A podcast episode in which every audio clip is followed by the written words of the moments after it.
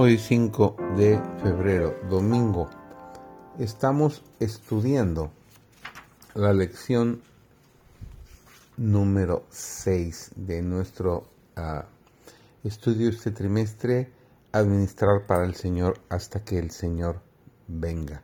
Nuestra lección esta semana se titula Acumulen tesoros en el cielo. Su servidor David González. Nuestro título del día de hoy es Noé halló gracia.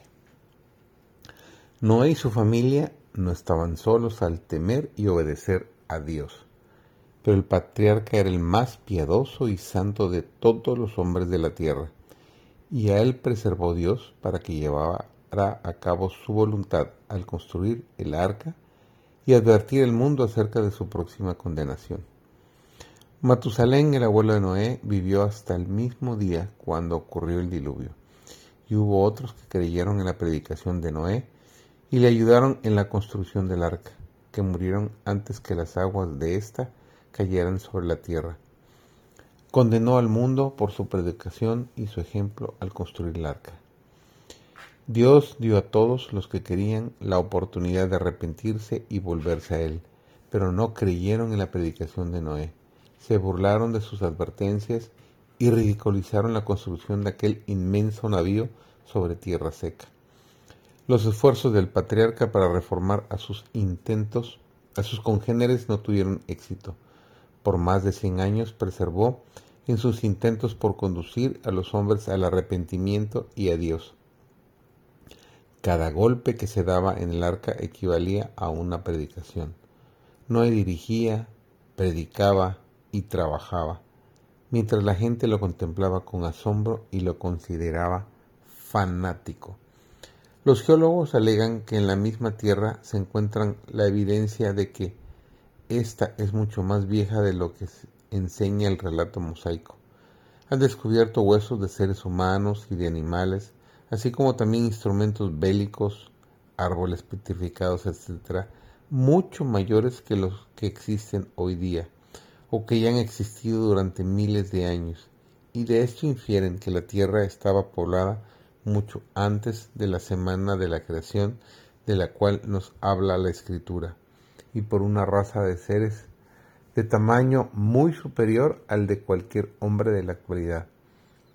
Semejante razonamiento ha llevado a muchos que aseveran creer en la Sagrada Escritura, aceptar la idea de que los días de la creación fueron periodos largos e indefinidos.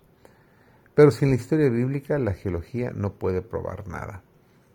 Los que razonan con tanta seguridad acerca de sus descubrimientos no tienen una noción adecuada del tamaño de los hombres, los animales y los árboles antediluvianos, ni de los grandes cambios que ocurrieron en aquel entonces.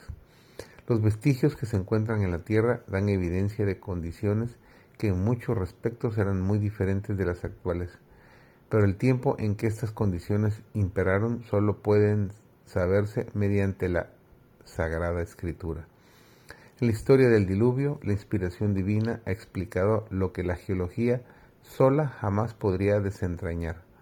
En los días de Noé, hombres, animales y árboles de un tamaño muchas veces mayor del que de los que existen actualmente fueron sepultados y de esta manera preservados para probar a las generaciones subsiguientes que los antediluvianos perecieron por un diluvio.